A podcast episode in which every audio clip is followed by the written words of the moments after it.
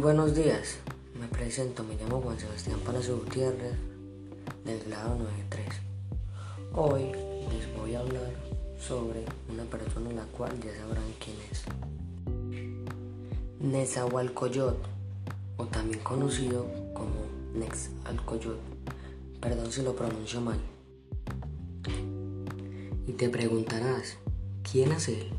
¿Qué hizo a lo largo de su vida para ser tan importante?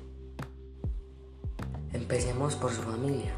Su padre era Litzlotit y su madre era Matlaltzichuatzin.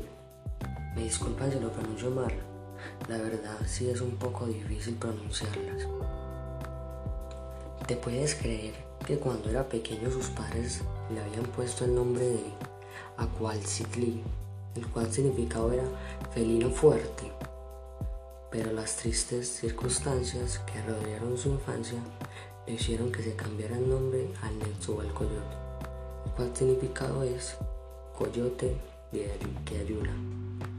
También se cambió el nombre porque para él llamarse Ayuno era como un tipo de sacrificio.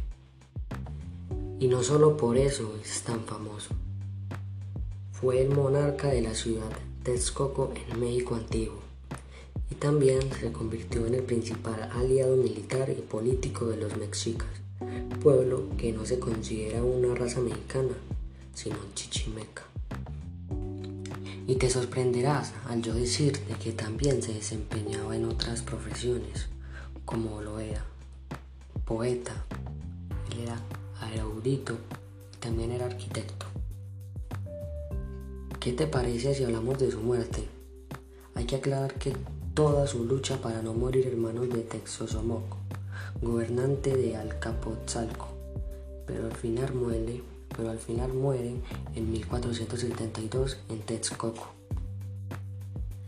Me parece impresionante todo lo que logró hacer, todo lo que logró hacer durante su vida. la supo aprovechar al máximo.